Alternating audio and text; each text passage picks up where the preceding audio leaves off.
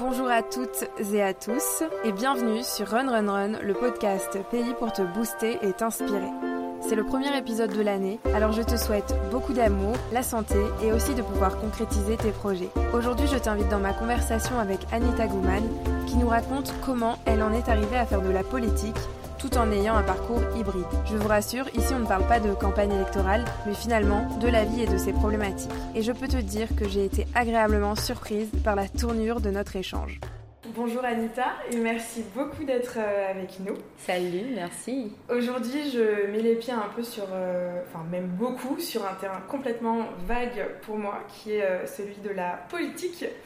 Et euh, j'admets être pas du tout un exemple en termes de citoyenne et, euh, d'être assez désintéressée. Mais euh, quand je t'ai rencontré il y a quelques semaines, notre échange euh, a été très intéressant. Et du coup, euh, je me dis que cet épisode va être hyper enrichissant euh, malgré ce thème qui me fait archi peur. Et je vais pas en dire plus parce que je vais te laisser euh, te présenter et nous parler de ton parcours. Mais ouais, ça marche. Bah, écoute, déjà, merci beaucoup. Merci euh, ben, pour euh, d'abord de m'avoir donné l'opportunité de voir ton travail. Parce que c'est comme ça, au final, qu'on s'est rencontrés. Hein. Un, petit, un petit bravo sur Instagram et patatras. Nous voici maintenant en train de discuter. Donc, je trouve ça archi funky. Bah, moi, c'est Anita Gouman. J'ai 32 ans et je suis euh, poétesse, femme politique racisée et homosexuelle. Si tu veux avoir le tableau déjà. Le premier jet de peinture, c'est ça. Moi, c'est ça. Du coup, c'est ça qui est assez fou parce que euh, moi je pensais que tu vois les gens qui étaient dans la politique, ils étaient euh, enfin l'image que j'ai c'est des personnes assez âgées avec des discours compliqués, des mots saugrenus. Oui, j'ai vraiment dit le mot saugrenu. Ce mot n'a pas été utilisé depuis 1814 quand même. ça, ça, ça fait très euh, monde de verre, monde inaccessible. Et euh, quand je te vois là, euh, face à Mm. moi, toute pétillante, pimpante, Mm. hyper bien lookée, euh, bah, je n'imagine pas du tout que tu fais de la politique. Donc, euh, est-ce que tu peux nous raconter un peu bah, le, ce, ce monde-là, comment tu y es rentré et est-ce qu'il est aussi poussiéreux, poussiéreux pardon, qu'on l'imagine Ah bah écoute, oui, il est poussiéreux. Donc en fait, tu as raison quand tu dis que qu'il semble inaccessible ce, ce monde-là. À vrai dire, je pensais pas faire de la politique avant d'entrer par exemple au cabinet, dans un cabinet politique dans lequel j'ai travaillé pendant un moment. Je pensais que tout ce que je faisais avant, euh, bah, c'était juste euh, Anita Gouman qui faisait des trucs, euh, qui intéressait plus ou moins des gens.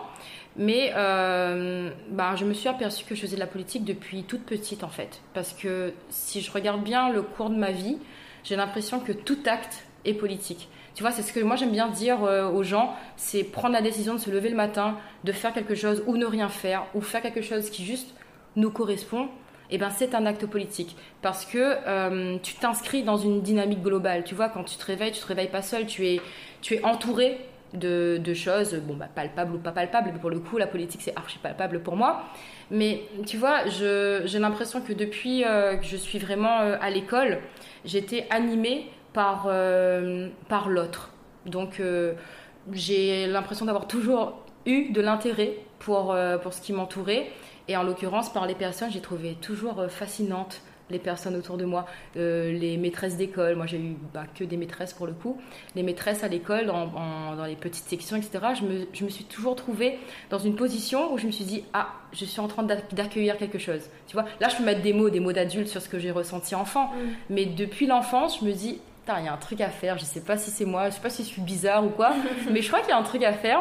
Et vraiment, la politique, c'est ça. Donc, pour savoir comment je suis arrivée en politique, il faut que je te dise euh, par quoi je suis passée, euh, par quelle ville je suis passée, Mhm. par quel état d'esprit je suis passée, si t'es d'accord. Bien sûr, euh, ouais. bien sûr, vas-y. Ouais, ben, je, suis, je suis née à Saint-Benoît, donc euh, dans l'est de l'île. Euh, C'est la première fois que nous avons un portrait venant de l'Est, si je me trompe pas. Oui, plupart, euh, micro-région Est. La plupart représentent beaucoup le, le sud sauvage. Et donc, ben euh, écoute, c'est ouais. trop cool. Ben ouais, ben, ben, c'est cool que tu trouves ça cool, parce que généralement, on, a, on en parlait en off d'ailleurs, Ouais. cette image un peu péjorative de, de la région Est. hein, il Mm. pleut, il n'y a rien, culturellement c'est mort, euh, alors que Il nenni. fait hyper chaud. Il fait hyper chaud et euh, en hiver il fait humide, en été il fait humide, il fait humide tout le temps, on a l'impression d'être dans la jungle. Ouais, c'est nous le vivier chikungunya, c'est nous, mais faut pas le dire. bah tu vois, je suis née à Saint-Benoît, euh, la famille du côté de ma maman, ils ont des origines chinoises. Donc, moi, ma très petite enfance, elle s'est passée chez ma grand-mère maternelle, du coup. Donc, j'ai pas été à la crèche ni à la garderie. Moi, mes grands-parents, ils avaient une boutique chinoise, comme on dit, donc euh, où on faisait des bouchons, des piments farcis. Et, mmh. et euh, très tôt, j'ai appris ce que c'était euh, le rhum arrangé. Donc, tombé dedans comme Astérix Exactement, exactement. Mais ça m'a pas donné beaucoup de super pouvoirs. Hein. Je tiens très mal à l'alcool. Hein. Mais voilà, au final, je suis là, dans, dans cette famille, avec ses origines multiples avec quand même ce, côté asiatique qui, était, bah, qui a été mis en valeur, mhm. donc euh, via le commerce, via les repas de famille le dimanche. Et euh, donc j'ai un papy euh, dont les origines sont chinoises, donc très orienté parti de gauche. Je me rappelle, mhm. moi, quand j'étais petite, les dimanches, ça parlait beaucoup politique. Donc je comprenais pas tout, mais j'avais l'impression que c'était intéressant ce qu'il disait, tu vois. Donc je tendais l'oreille et voilà, bercer un peu là-dedans. Euh, plus grande, j'ai vécu du coup à Saint-André.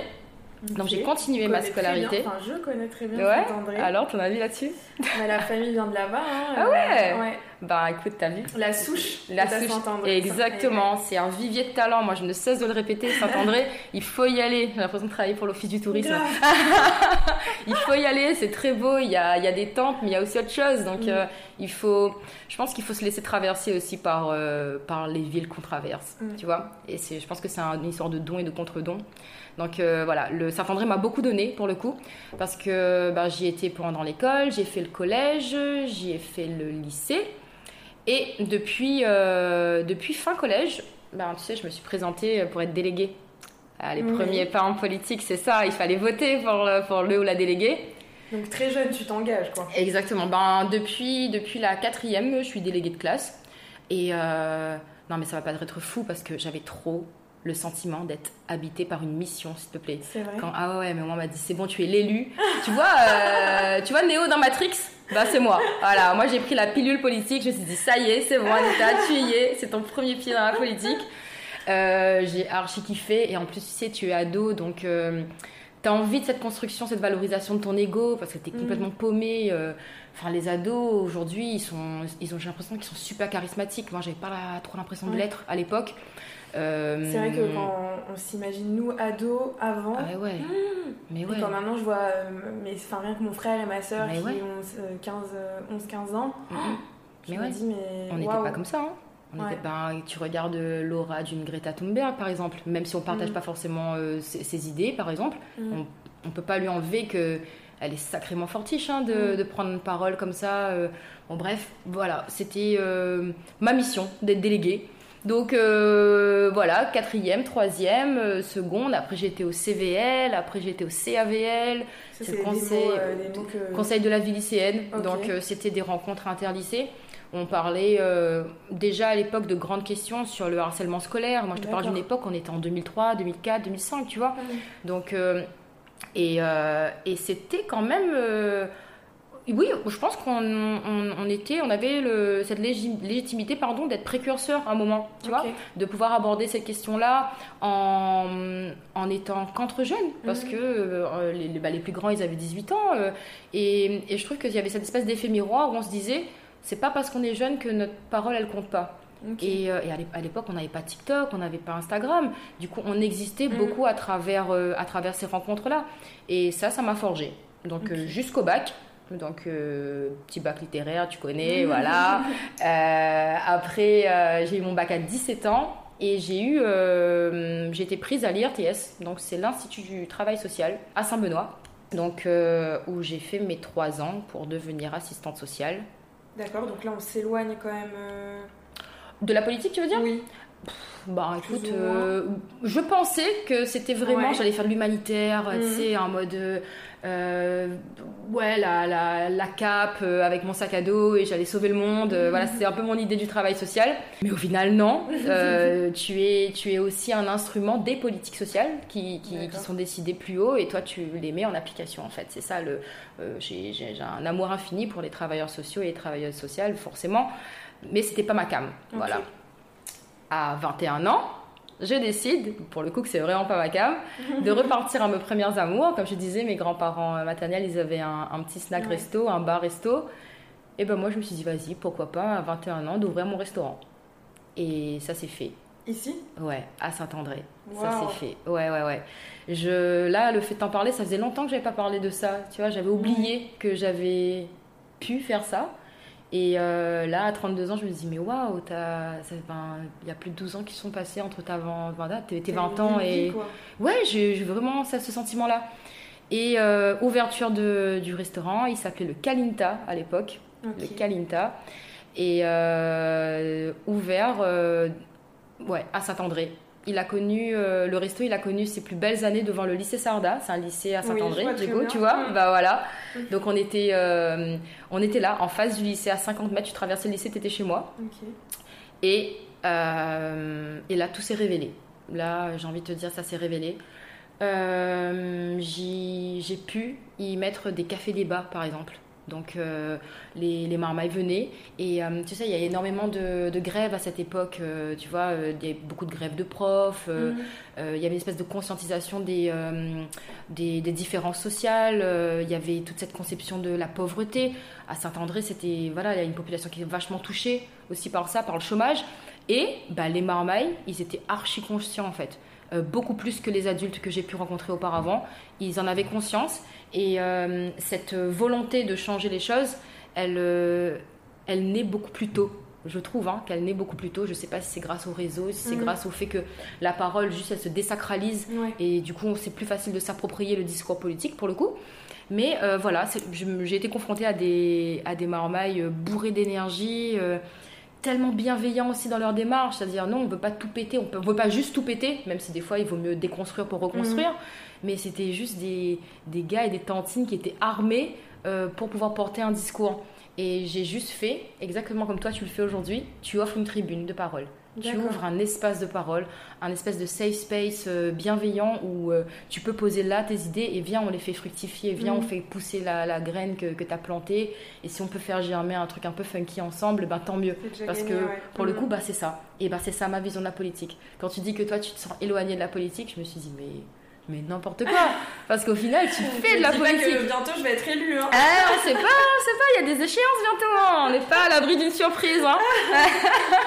Non, mais c'est exactement ce, que tu fais aujourd'hui, tu vois, quand tu viens à la rencontre des gens, et eh ben donner juste l'opportunité d'eux, mhm. euh, tu vois, d'exister euh, physiquement, euh, émotionnellement, spirituellement, tu vois. Ben, ça pour moi c'est des actes politiques, c'est pas c'est pas une démarche politicienne, mais c'est un acte politique, tu vois. C'est une espèce de réappropriation de tous les codes qu'on a, de tous les codes sociaux qu'on a, et on décide d'en faire quelque chose qui, mhm. bah, qui correspond à nos valeurs. Et ben moi, c'est ce que j'ai fait depuis, euh, depuis la création du Kalinta. Voilà un peu comment je suis arrivée en politique, la genèse.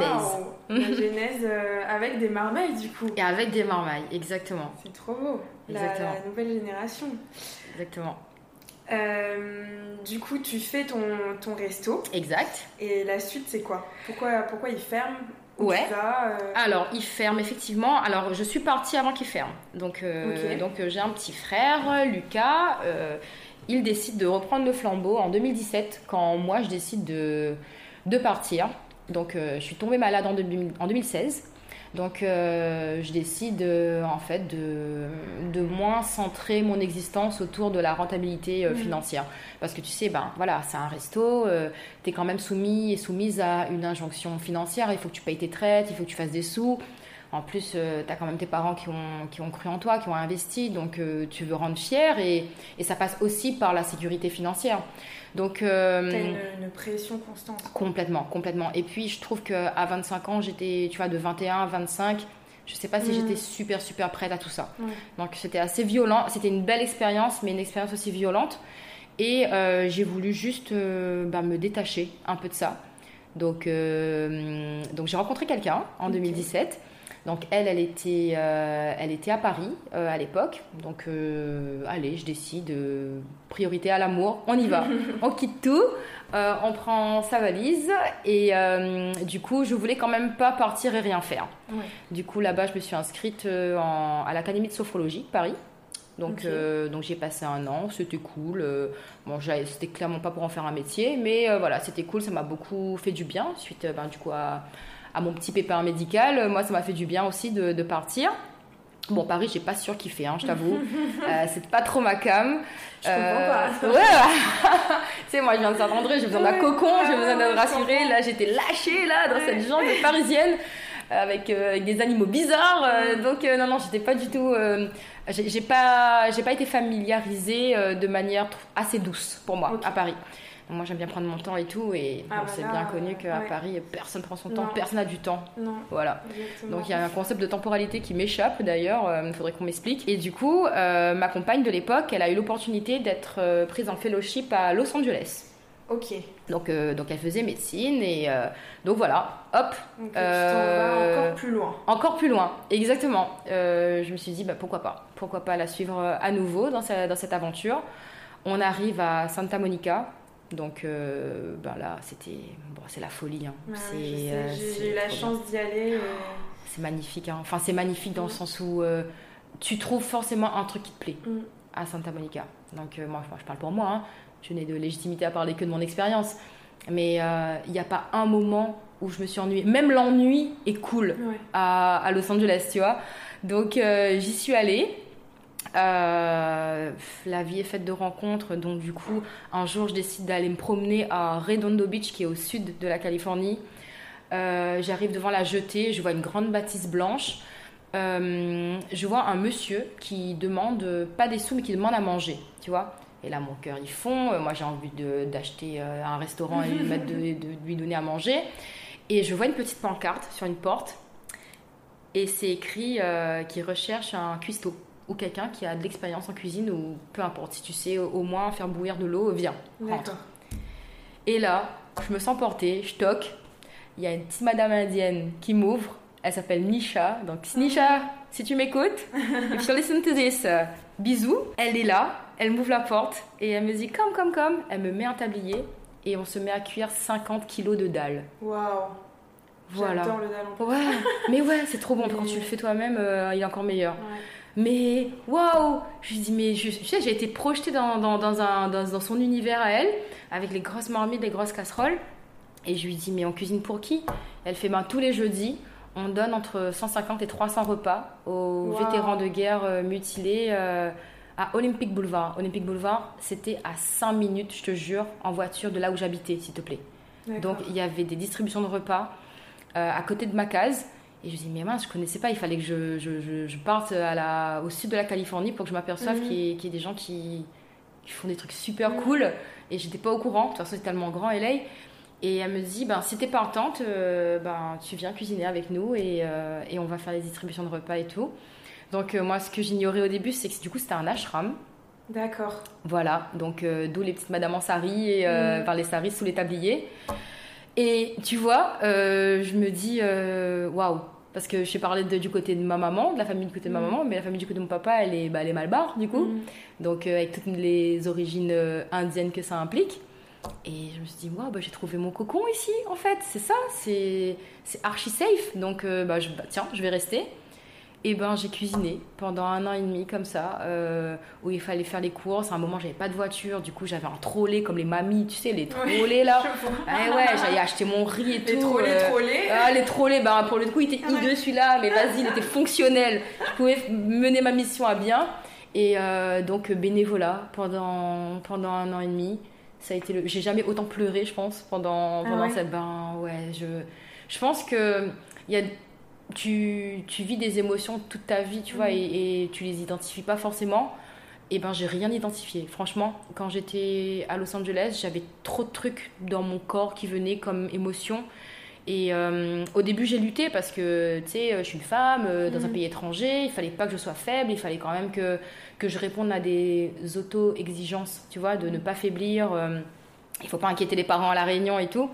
Donc, énormément d'émotions. Euh, euh, j'ai voilà, cuisiné, j'ai rencontré des gens, j'ai beaucoup pleuré, j'ai beaucoup ri. Mm.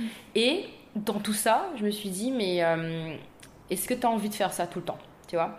Entre-temps, j'ai eu l'immense chance d'avoir un visa de 10 ans. Du coup, j'ai un visa business jusqu'en 2029 pour Los Angeles. Ouais, je peux y retourner. Bon, là, Covid faisant et situation politique justement faisant, ça m'attire plus mm. beaucoup. Mais voilà, c'était quand même euh, une alternative sympa si j'avais pas envie de retourner à La Réunion, par mhm. exemple. Et euh, en parallèle, je continue à écrire. Du coup, ben, quand tu es traversé par des émotions, il faut les poser quelque part, Mhm. sinon tu finis par imploser. Et ben, pour pas pour pas imploser justement, euh, j'ai recommencé à écrire, chose que j'avais j'avais arrêté de faire. Euh, j'ai recommencé. Et puis je postais un peu sur Instagram et je vois qu'il y avait un, un retour sympa. Je me baladais un petit peu en- à Los Angeles, euh, à Melrose Avenue et tout, et je vois que mes textes euh, ils plaisent. Pourtant c'est des textes en français. J'ai même écrit en créole, ça a plu à des Américains. Donc euh, et là il y a un couple d'Américains, ils me demandent est-ce que je peux imprimer un de mes poèmes? Et qui me l'achètent et qui l'exposent dans leur salon quoi. S'il te plaît, j'ai un poème en créole exposé euh, à. Beverly Hills. Truc de ouf truc de ouf J'ai dit waouh, mais je viens de Saint-André, je suis personne a priori. Et eux, ils veulent un de mes textes. Et je me suis dit sur quoi je pourrais euh, exposer mes textes sans que ça me coûte euh, un rein, Mhm. tu vois? Eh ben, euh, je suis allée me promener à Santi Alley, c'est dans le downtown LA. Et, et là, j'ai rencontré toute la communauté bah, mexicaine pour le coup. Et ils font énormément de business.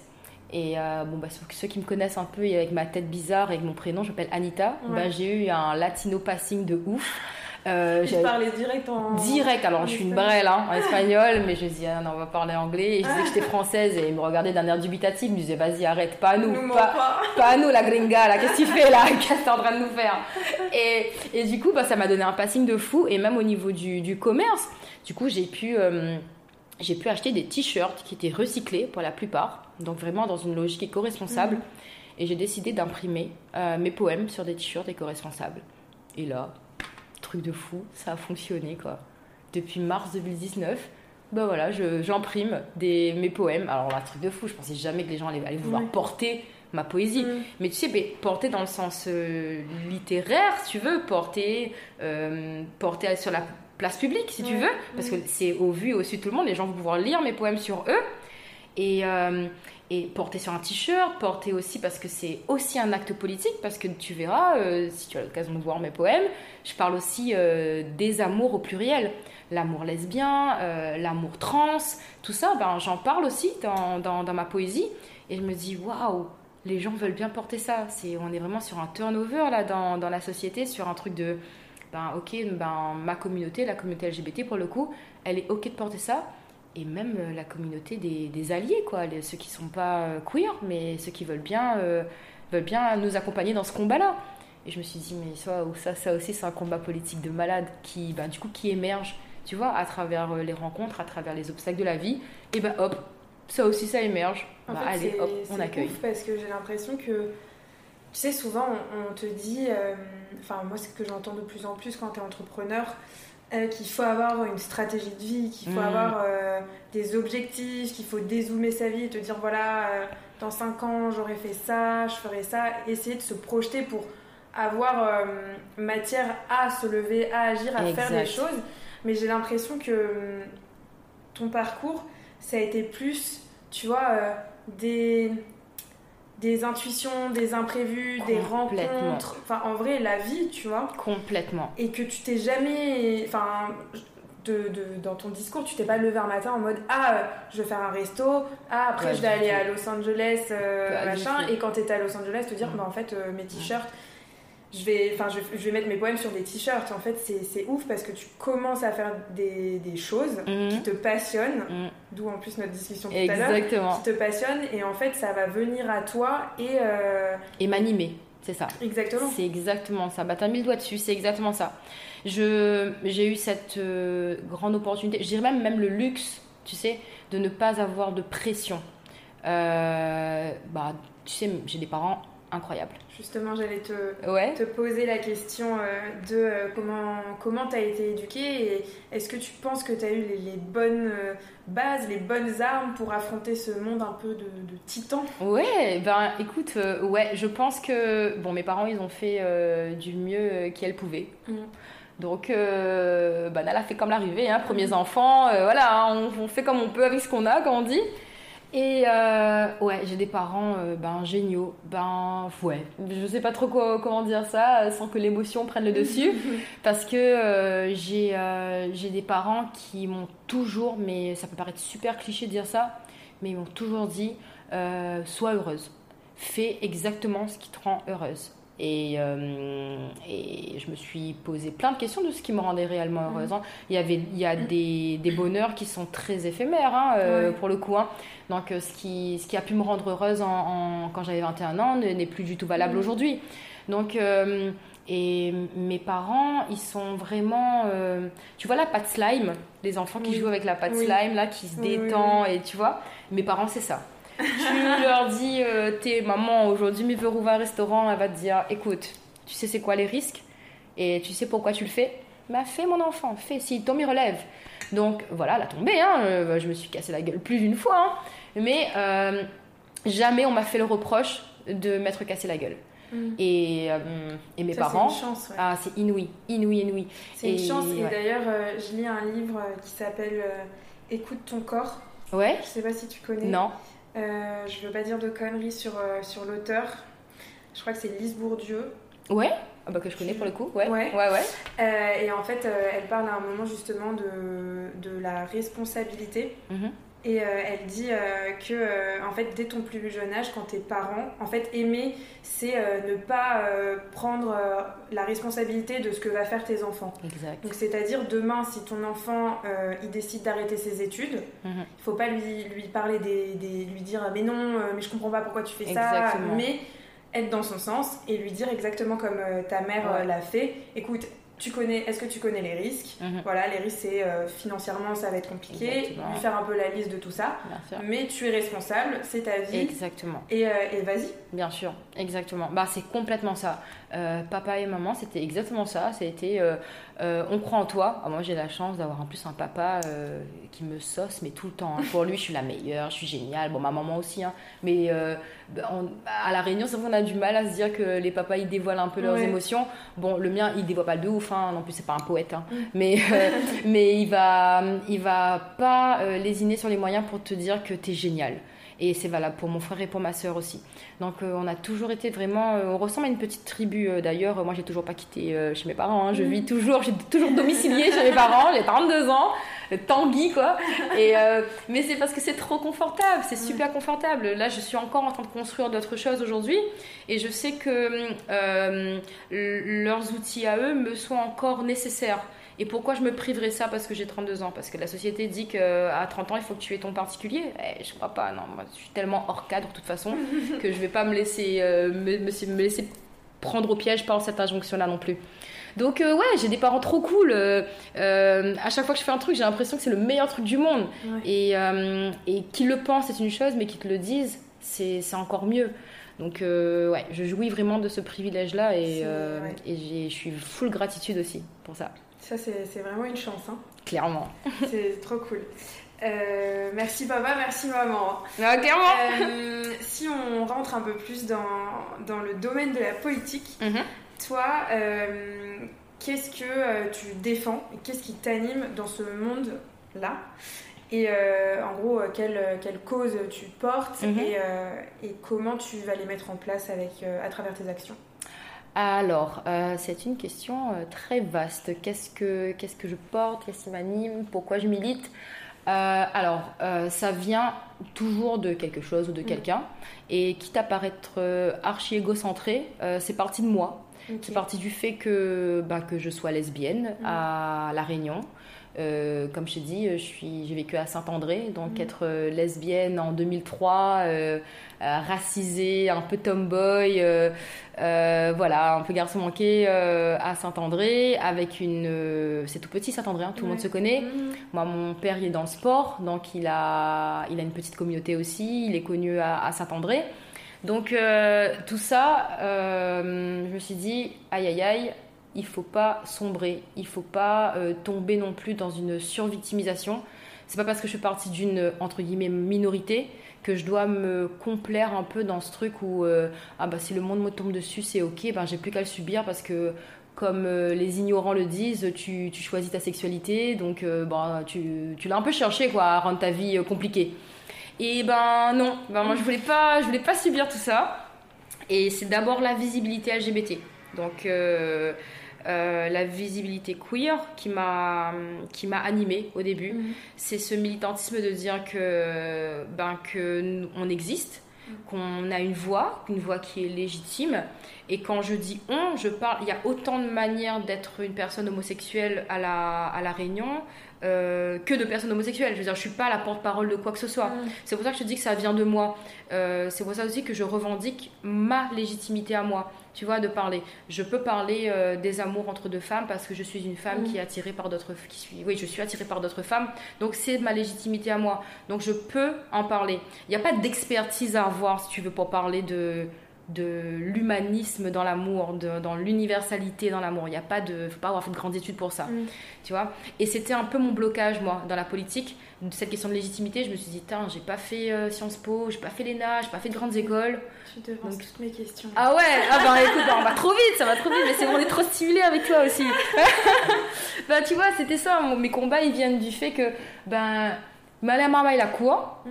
Et est-ce que ma voix, elle va porter autant que ceux qui sont allés euh, bien plus loin que moi, bien plus haut, mm. ou tout simplement ailleurs? Tu vois, parce que j'aime pas trop hiérarchiser non plus les parcours.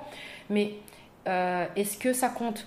Et euh, bah moi au lycée, ouais, j'avais beaucoup de copines lesbiennes, il y avait une grande communauté homosexuelle, bisexuelle.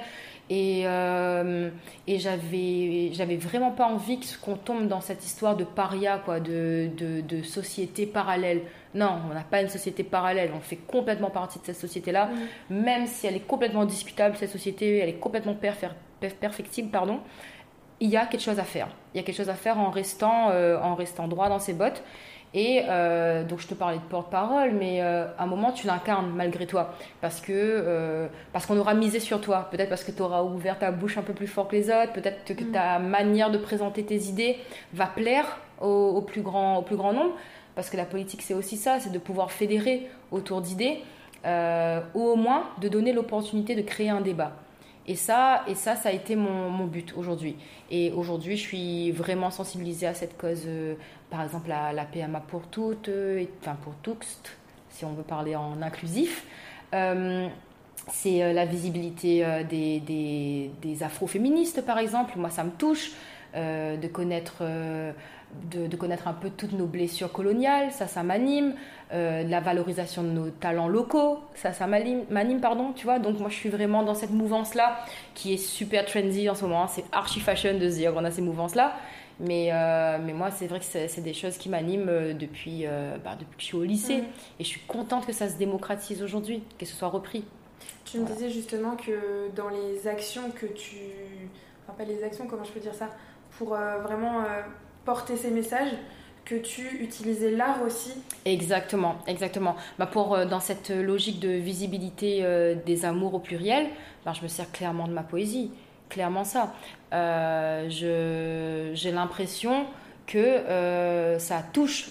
On, on, a ce, je ne sais pas si c'est à tort ou à raison, hein, mais cette pensée de dire que la poésie, la politique, tout ça, c'est un peu élitiste. Tu vois, mhm. que c'est pas accessible. Mais les mots que j'utilise, c'est des mots euh, d'être humain, des mots euh, d'amoureuse, des, mots de personnes déchirées, tu des vois. Des émotions que, tout humain euh, Exactement, exactement. Exactement. Et tu vois, et cette espèce de transversalité entre les personnes, moi, sur laquelle j'agis, ma poésie, elle est libératrice, tu vois, elle est libératrice de mes émotions, mais elle est aussi libératrice de mes idées.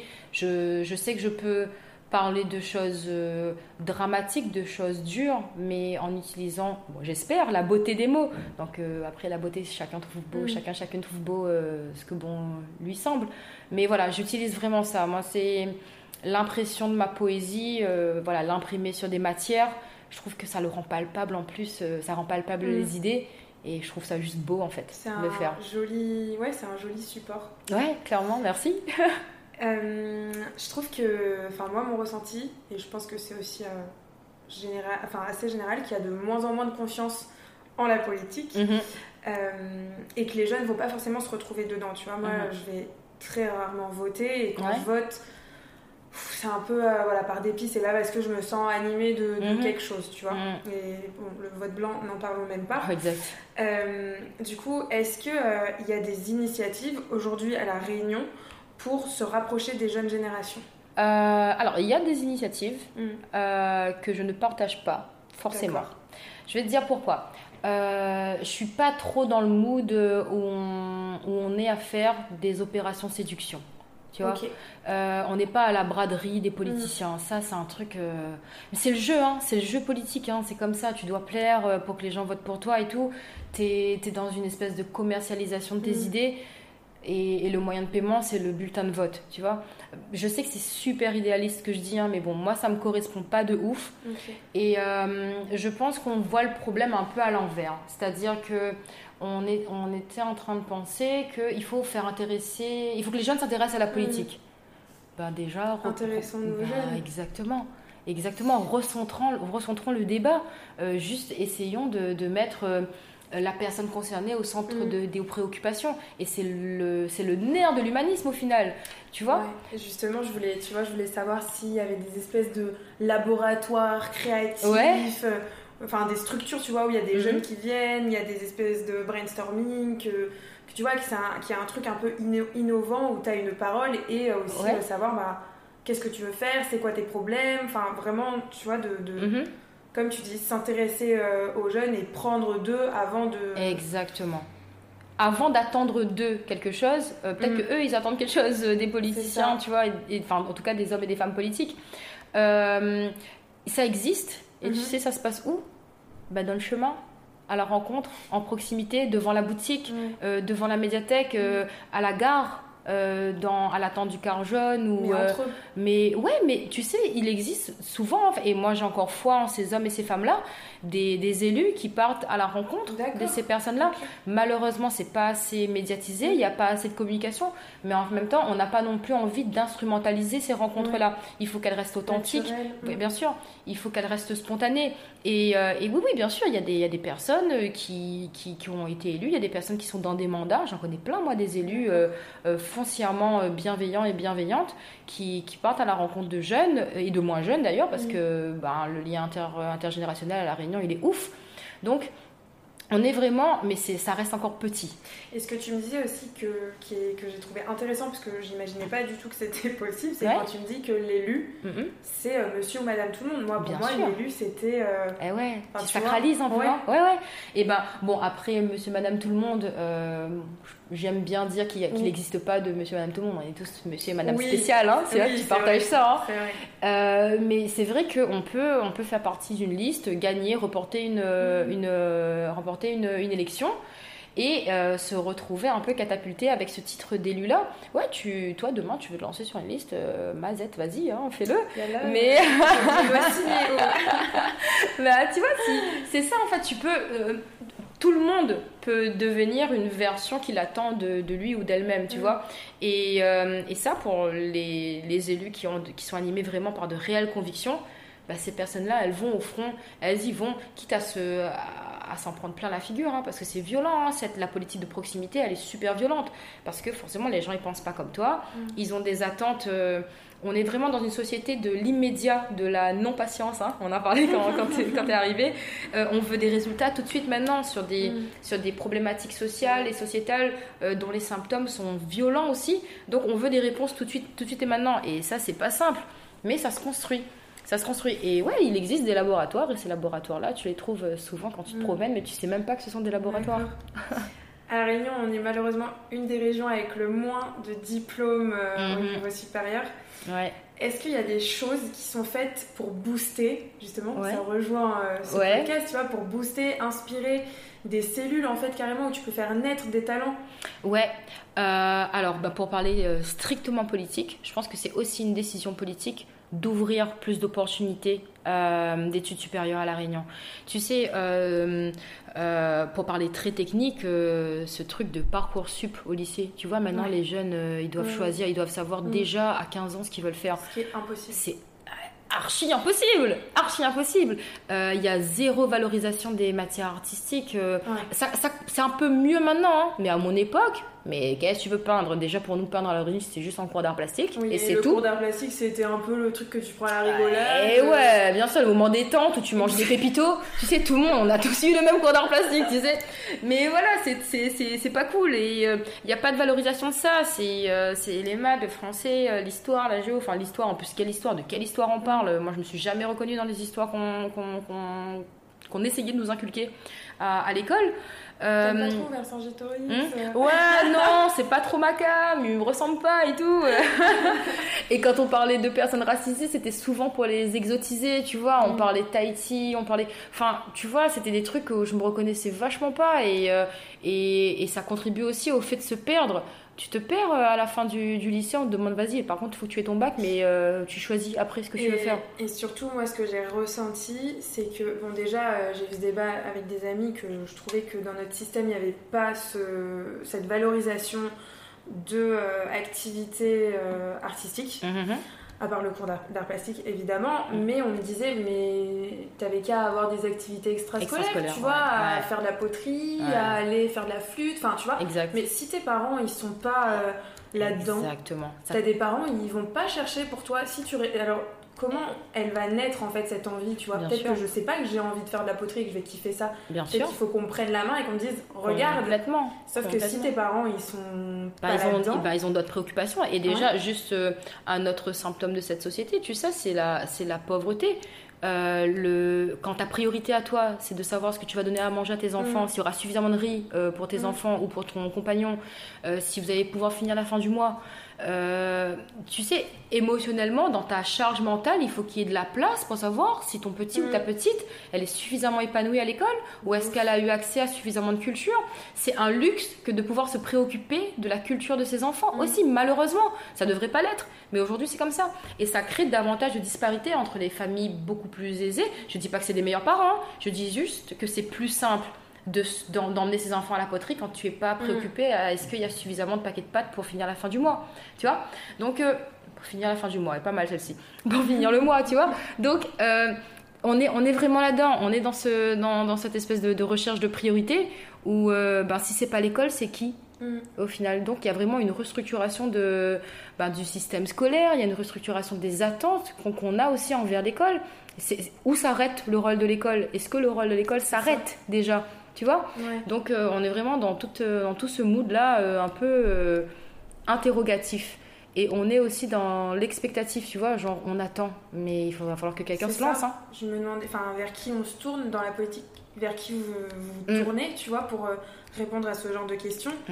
Ben, si ça vient pas de la classe politique, d'où ça va venir? Bah oui, ben, généralement ça émerge de, de, de, nous, de nous, du peuple, ça émerge. Mais il faudrait qu'il y ait une, une réception de, toutes ces idées-là. Et, mais de toute façon, c'est en continuant à, démocratisant le, en démocratiser pardon, le, discours politique qu'il va peut-être être relayé, euh, j'espère. J'espère en tout cas. Mais il faut continuer, il faut être, continuer à être animé par ça que ce soit repris. Il ne faut pas lâcher en tout cas. On a aussi cette euh, impression, tu sais, de t'as ton diplôme et vite, ou alors t'as pas encore ton diplôme, mais vite en fait, si je veux réussir, il faut que je parte mhm. de la Réunion. On en parlait justement euh, avec Fred. Et, euh, et, toi, t'as aussi expérimenté ça, mhm. pas pour forcément réussir, mais t'es parti de ton île. Mhm. Là, t'es revenu. Mais est-ce que vous, dans vos, vos réunion de, de, je sais pas, avec les élus, avec les personnes qui, qui, qui sont pas responsables, mais qui. Oui, à la tête d'un gouvernement, à la tête de décision en tout cas. Voilà, à la mm. tête de décision. Est-ce qu'il y en a qui se posent des questions en se disant comment on, on, peut faire pour valoriser la Réunion, pour en fait montrer qu'ici on a plein de ressources, plein de richesses, qu'il y a mm-hmm. plein de choses possibles et qu'on peut en fait très bien avoir une carrière en restant ici? Comment tu revalorises en fait euh, mm-hmm. le fait de, de, bah, de rester terre là Eh ben, alors. Euh, je suis un peu tiraillée, moi, avec cette question, parce que hum, je reste quand même intimement convaincue que lorsqu'on le décide, partir, c'est mm. cool.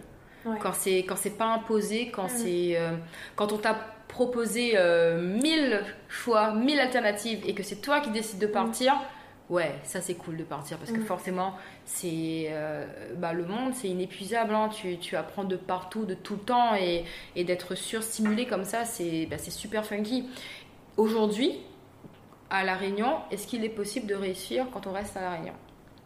Eh ben ouais, carrément, carrément. Je te le disais un peu, un peu auparavant là. Euh, euh, moi, j'ai pas de grand diplôme. Hein, je suis pas partie pour, mm. euh, pour aller dans quelque école que ce soit.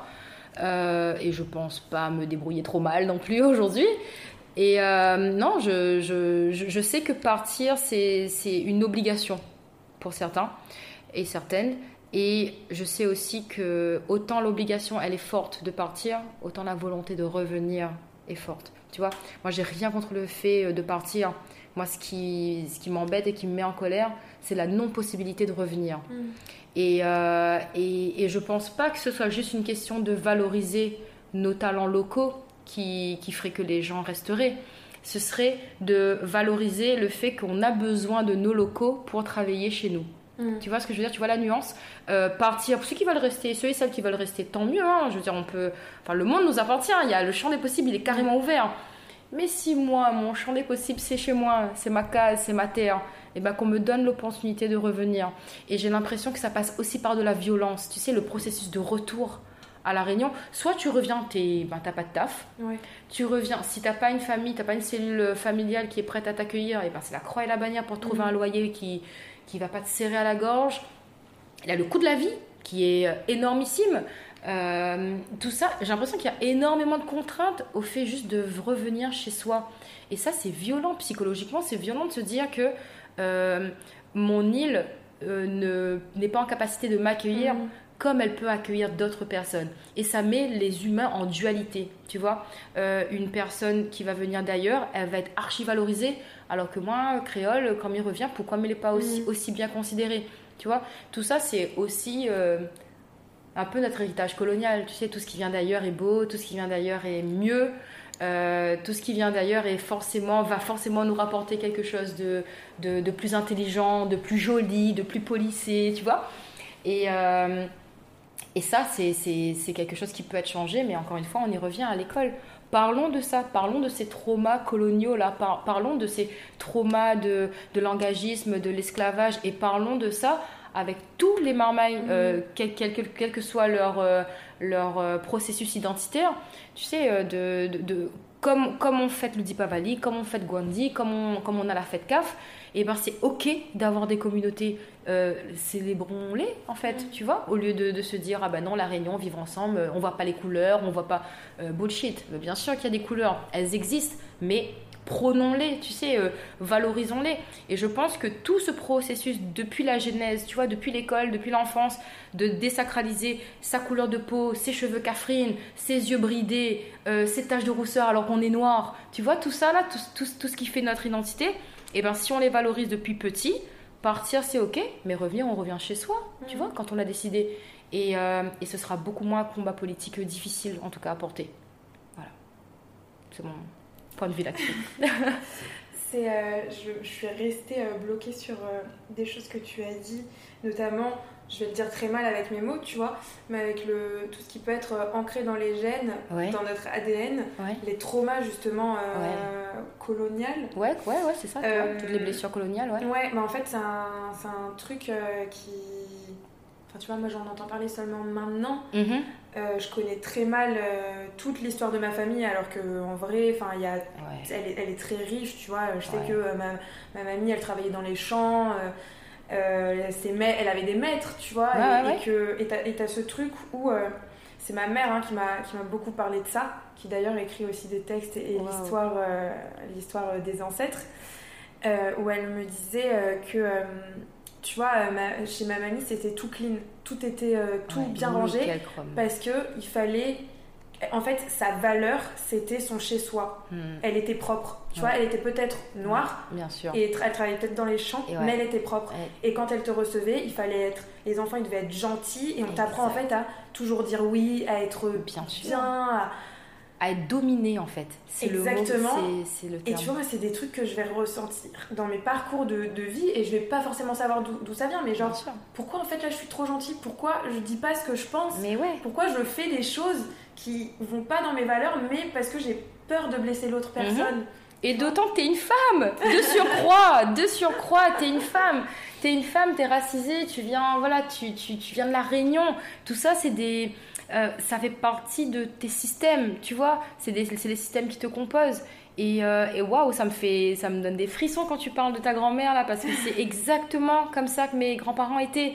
C'est quand le voisin ou, ou même quand le médecin venait, le médecin qui était blanc Mm. à l'origine, quand euh, l'homme blanc vient chez toi, il faut passer la serpillière, Mm. il, faut, il faut que les enfants ils, ils aient été lavés, genre euh, qu'on soit assis, qu'on fasse pas de bruit, qu'on on parle pas quand les adultes Mm. sont, sont là, ou même quand c'est quelqu'un de passage, quand l'infirmier passe, il est juste ben, il est de passage, il vient faire son travail. Hein. Point, on Des doit... heures de ménage. Mais des heures de ménage, mais bien sûr, pour, bien sûr pour, pour avoir euh, 10 minutes de validation de l'autre. Tu vois, pour, juste pour être validé aux yeux de l'autre. Et c'est fou la dualité que tu as posée là entre elle travaillait dans les champs, elle était noire, mais elle était propre. Mm. Tu vois, tout c'est comme ça, c'est se ma mère qui me l'a- qui me l'a dit comme ça, Mais tu ouais. vois. Et parce qu'elle fait son cheminement, elle, elle commence à comprendre tous ces blocages, pourquoi? Donc Bien elle me transmet un peu euh, les choses en se disant, bon, peut-être que ça va euh, Ouais, lui enlever, euh, m'enlever ma culpabilité, etc. bien sûr.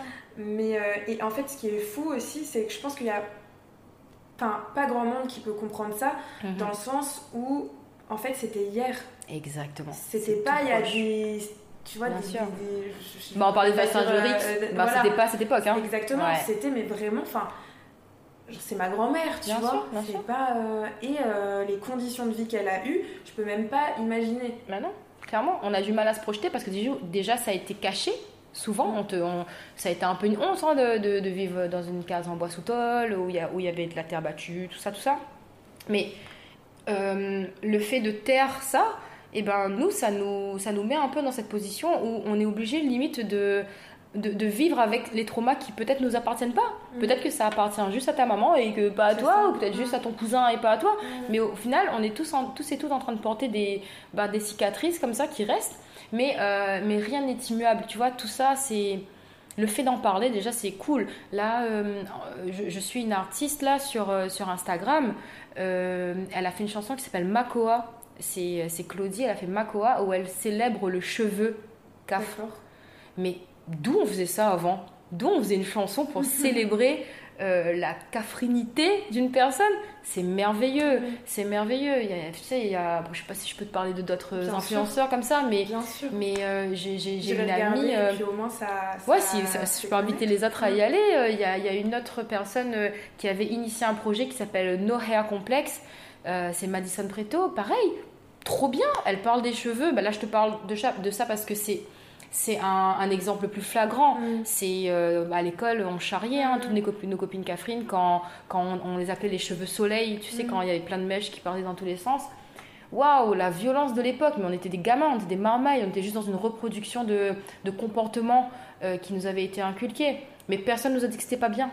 Aujourd'hui, on sait que c'est pas bien. Et euh, aujourd'hui, je pense qu'on est des, des versions un peu plus cool. La personne qui continue à, à, à promouvoir ses actes alors que c'est pas bien, il le fait de son plein gré et du coup, c'est une personne malveillante et du coup, on peut l'aborder, on peut la mettre de côté, tu vois. Mais les personnes qui en ont conscience, aujourd'hui, elles se disent ben, je peux faire une différence aujourd'hui. Si ne serait-ce que dans une cour de récré, à un moment, il n'y a pas de, il y a, y a pas de bully là-dessus, et ben on aura gagné, tu vois, on Mhm. aura passé un step. Aujourd'hui, si t'es un jeune, Mhm. si t'es moi même aussi, Ouais. euh, je prends les conseils aussi. Si euh, t'as envie de t'intéresser, de t'engager euh, dans la politique, Mhm. comment, enfin, quel premier pas tu peux faire? Le premier pas pour t'engager dans la politique, déjà, détermine euh, ce que c'est la politique pour toi. Mm. Déjà, essaie de regarder euh, ce qui te passionne. Parce que au final, euh, il n'y a que ça qui compte. Les, la politique, c'est euh, c'est sublimer ton idée à travers peut-être plus tard des politiques sociales, peut-être que tu écriras des textes de loi, ou peut-être que tu, tu seras dans une association. Euh, whatever, c'est t'as as, mille choses à faire en politique, mais d'abord essaie de déterminer euh, s'il y a un combat qui t'appelle, Mm. s'il y a une cause euh, vraiment sur sur laquelle tu, tu, tu, tu te sens mais genre obligé d'agir, tu vois, genre c'est plus fort que toi. Je parle de justice sociale, mais ça peut être l'environnement, ça peut être, ça peut être le sport, ça peut être euh, euh, le, le combat sur les genres, tu vois. Il y a tellement de combats aujourd'hui, personne n'a pas de combat. Mm. Tu vois, il n'y a pas, il y a pas quelqu'un qui se dit ah, moi je suis une- d'une totale neutralité, je suis totalement indifférent ou indifférente, ça n'existe pas. Il y a bien un truc qui t'anime. Et bien déjà, cette chose-là fait déjà de toi une personne euh, consciente politiquement. Et à toi de voir ce que tu veux en faire. Est-ce que tu veux en faire des choses euh, surexposées médiatiquement? Si tu veux, ouvrir, je sais pas, une chaîne YouTube ou si tu veux juste mettre quelques posts sur ton Instagram, vraiment regarde ce qui, te, ce qui te fait vivre, ce qui te fait vibrer dans ta vie. Ça peut être dans ta famille ou, ou à plus large spectre mais détermine d'abord. Ne fais jamais les choses euh, parce que c'est parce que c'est fashion parce que ça va mm. t'apporter des likes, parce que ben, ça ça n'aura aucune substance, ça, tu vas tu ne vas aider personne. Mais commence déjà, ouais, ouais détermine comme ça et puis euh, et puis viens me voir. Ce sera cool de discuter. Est-ce que euh, j'ai une question là qui, qui, me vient tout de suite Je pense qu'il va y avoir une sorte de fracture entre les nouvelles générations qui vont passer justement, entrer dans la politique et ceux qui sont euh, actuellement euh, dedans? Mhm. Est-ce qu'il va y avoir, tu penses, des, des, gros changements à un moment? Ouais. Ou est-ce qu'on va rester euh, dans justement cette histoire, 5ème République, ouais. parti gauche, parti droite, mhm. voilà ah non, non, mais la fracture, elle est inévitable. Mm. Mais elle n'est pas forcément, c'est pas forcément mauvais, tu vois. C'est, euh, on parle de fracture, mais on peut parler aussi euh, de, il y aura une transition, je pense. Mais elle est mm. déjà en train de se faire, hein, la transition. Euh, je, on parle de jeunesse. je sais pas trop quelle tranche d'âge on, identifie là-dedans, mais, mais je sais qu'aujourd'hui, moi, j'en apprends beaucoup mm. de beaucoup plus jeunes que moi. Hein. Je, connais, je connais des personnes. Bah, à 25 ans, elles sont en train de m'expliquer euh, par A plus B que c'est ça et que, que, moi je me suis un peu fourvoyée parce que je fais des erreurs, hein, forcément. Euh, et il y a aussi des, méconnaissances. Hein, je ne suis pas experte dans tout, mais euh, on a quand même de, pas mal d'experts hein, quand même aujourd'hui dans la vingtaine qui sont, qui sont prêts, qui sont prêtes aujourd'hui à embrasser une carrière politique. Donc, et ça, c'est tant mieux. Et même l'ancienne génération, je trouve que ils et elles sont prêtes. On voit beaucoup d'hommes et de femmes politiques qui sont des monuments en politique à, La Réunion. Ben, juste qu'ils font confiance aux jeunes. Hein. moi, je vais pas très loin, hein. je parle juste de, de, ma situation. On m'a fait confiance euh, plusieurs fois. Euh, j'ai donné tant que j'ai pu, tant que ça allait euh, en corrélation avec mes valeurs, si tu veux. Et tant que ça répondra ben, à ces valeurs-là, que j'ai identifiées pour avant de me lancer en politique, et eh ben, je continuerai. Donc euh, moi je pense que moi je pense que tout le monde est prêt. D'accord. Sauf que passer le pas est difficile et c'est long. Ok. Ouais. Pour l'impatiente que je suis. Euh, ah bah ça se travaille. Ça se travaille. Est-ce que tu aurais une anecdote drôle euh, qui t'est arrivée dans, dans ce milieu-là que tu peux raconter? Oh, oh, là là ouais. Alors je suis allée déjeuner. Donc, donc un jour je suis allée déjeuner et le soir j'avais un, un live à présenter. Donc c'était pendant les, élections euh, pour les régionales. Donc euh, j'animais des débats tous les jeudis soirs où on abordait justement les grandes thématiques euh, politiques en lien avec la région. Et là, j'étais en train de manger avec des collègues et je me lève pour aller payer. Et là, je voyais une flaque d'eau avec des éclits de verre et une petite qui était en train de jouer à côté. Et je sais, Superman et tout, tu connais, voilà je, me, je, je, saute, je plonge pour aller la récupérer et je me fends le coude. Et là, j'ai le live dans 4 heures plus tard.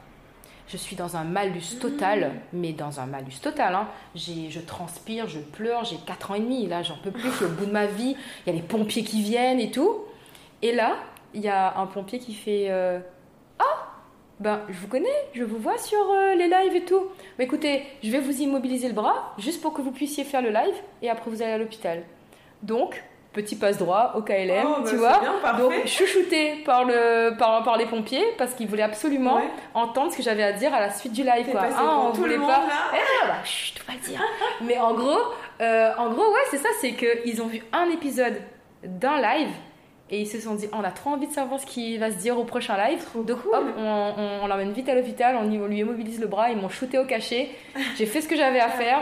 J'étais en croix après, hein, je t'avoue, hein, j'étais vraiment dans le malus total. Mais euh, voilà, c'est la petite anecdote. On m'a reconnu sur un live, en plus qui passait que sur Facebook et ça n'avait ah pas été du tout à la télé. Donc il a suffi que je tombe sur le pompier qui suit euh, le live pour que pour qu'on me chouchoute et qu'on prenne soin de moi. Comme, quoi, hein, la, politique est bienveillante. Comme quoi, hein, ça peut t'aider. Hein. Et la vie est, bien faite. Exactement. Euh, tu vois, quand, quand, tu me parles comme ça, avec aisance, avec des mots que je comprends, mm. enfin. Ouais. Euh, en plus, que tu nous racontes ton parcours, que tu es, à Saint-André, tu as ouvert un resto, tu fais des poèmes, enfin, tu fais énormément de choses. Euh, je me dis que tu as un, profil, j'ai pas envie de mettre dans, dans, une case, mais si je peux dire que tu as un profil hybride, original, ouais. pour une personne qui fait de la politique. Ouais, bah tu peux le dire, ouais. Euh, bah, je, voilà, je le dis. du coup, sais, je me dis, j'ai pas l'impression que c'était forcément destiné ou forcément le schéma. Est-ce que toi, tu t'es senti légitime là-dedans ou pas du tout? Euh, en politique, tu veux dire Ouais. Ah non, non, non. Bah, tu sais, on parle souvent du syndrome de l'imposteur. Hein. Ça, ouais. ouais. et ben, et j'ai toujours, euh, et je pense que c'est nécessaire aussi pour euh, dans dans le fait de rester humble, c'est de toujours me dire qu'il y a quelqu'un qui fait les choses peut-être mieux que moi. Mm. Il y a toujours quelqu'un qui va faire moins bien que moi. Mm. Mais moi, je sais que ma force à moi, c'est de faire les choses différemment. Je fais les mm. choses comme moi, je le pense. Euh, j'ai euh, de la chance que ça plaise, que ça plaise euh, au milieu politique dans lequel j'évolue. Ça plaît aussi aux personnes à qui je m'adresse. Donc, je, je, ne vis pas qu'à travers le fait d'être validée par l'autre, mais je, ma légitimité, elle vient du fait que mes idées fédèrent et que mes idées, elles restent centralement sur l'homme, la femme, l'être vivant, en fait. Et tant que ça restera là-dedans, je pense que je me sentirai légitime. Et d'ailleurs, je me sens légitime à faire que ce que je considère pouvoir faire. Tu vois, mm. je vais pas me lancer dans des gros challenges euh, en mode euh, vas-y, on va écrire 18 discours en une soirée. Euh. non, ça c'est ça, je sais pas faire, mm. tu vois. Donc j'ai conscience de ce que je sais faire et ce que je sais faire, ben je le fais avec toute la bienveillance qui me caractérise. Et c'est en ça que je me sens légitime. Et quels seraient les conseils que tu donnerais à, à une personne euh, qui n'est pas forcément dans la politique, dans tous les mhm. domaines en, général, qui ne, qui ne, se sent pas forcément euh, légitime, qui a du mal mhm. justement à, avoir confiance euh, en ce qu'elle fait? Waouh Alors moi je suis pas, je suis pas grand monde hein, pour donner des, des, conseils comme ça. Je vais à travers ton, ton expérience, tu vois. je, je, te, je, te, dirais que bah, la peur n'évite pas le danger. Mm. Tu vois, on est, on a tous et toutes peur d'un truc à différentes, euh, à différentes échelles, tu vois. Mais euh, je pense que le plus, le plus grand conseil que j'ai, c'est euh, si tu as la chance d'être entouré, vraiment entoure-toi de, de, personnes bienveillantes, de personnes qui t'aiment.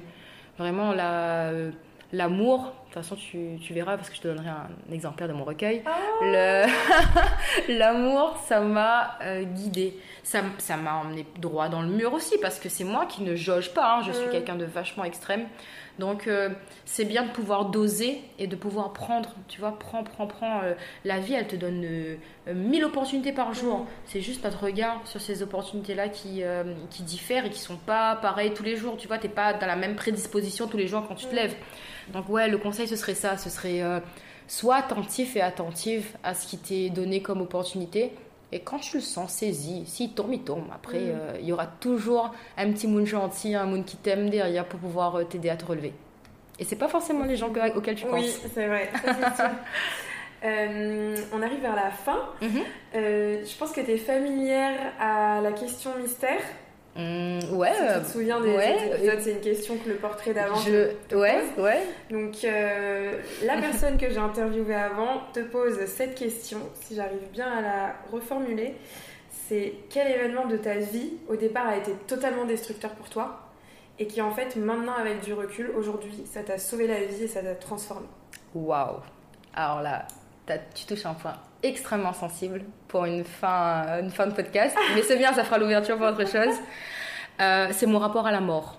D'accord. Mon rapport à la mort euh, durant toute mon adolescence et adolescence a été catastrophique pour moi. J'ai beaucoup souffert de la perte euh, d'un être cher. Et aujourd'hui, je vois cette personne partout où je pose les yeux. Cette personne me guide, mais, mais, mais je ne saurais pas l'expliquer euh, sans pleurer, mm. tu vois, tellement cette personne est là. Euh, toute la vie qu'elle n'a pas vécue, je suis en train de la vivre pour deux. Et, euh, et, du coup, ce qui m'a détruite à 19 ans est en train de me faire des rebirths quotidiens à 32. C'est trop beau. Moi aussi, ça me ça, ça m'émeut. Est-ce que à ton tour, tu aurais une question à poser à notre prochaine invité Prochain ou prochaine? Mystère. Ben ouais, j'ai une question. La question c'est si euh, là tout de suite il y a un génie qui arrive il te propose soit de continuer à vivre ta vie, là, comme elle se déroule, soit tu la vis comme ça, soit tu revis à l'infini le meilleur moment de ta vie. Qu'est-ce que tu choisirais? Tintintin. Écoute, euh, merci beaucoup pour cette euh, fin en, toute émotion. Merci à toi. Merci pour euh, ces petits gâteaux, non, pain perdu. Ouais, je t'ai fait un petit, petit pain perdu au lait de, au lait d'amande. Au lait végétal. Ouais. Hyper bon. Merci énormément pour tous tes échanges, tes partages. Avec et, grand plaisir. Et je vais suivre tes aventures de, de plus près. Si on a envie de te suivre d'ailleurs, où est-ce qu'on peut te trouver Sur Instagram, Anita Gouman Julie. Et euh, j'ai ma page pour euh, mes poèmes. C'est sur la bonne impression. Pensée bleue. Ok, très bien. Merci beaucoup. Merci, merci à toi pour ta bienveillance. Merci d'avoir écouté jusqu'au bout. N'hésite pas à me partager tes réactions sur Instagram en nous taguant runrunrun.podcast et Anita Julie. Tu peux aussi t'abonner au podcast sur la plateforme d'écoute que tu utilises actuellement pour soutenir Run Run Run et mettre 5 étoiles sur Apple Podcast car cela me permet également de développer le projet. Je te dis à très vite pour un prochain épisode Run Run Run, plein de good vibes à toi et à très vite.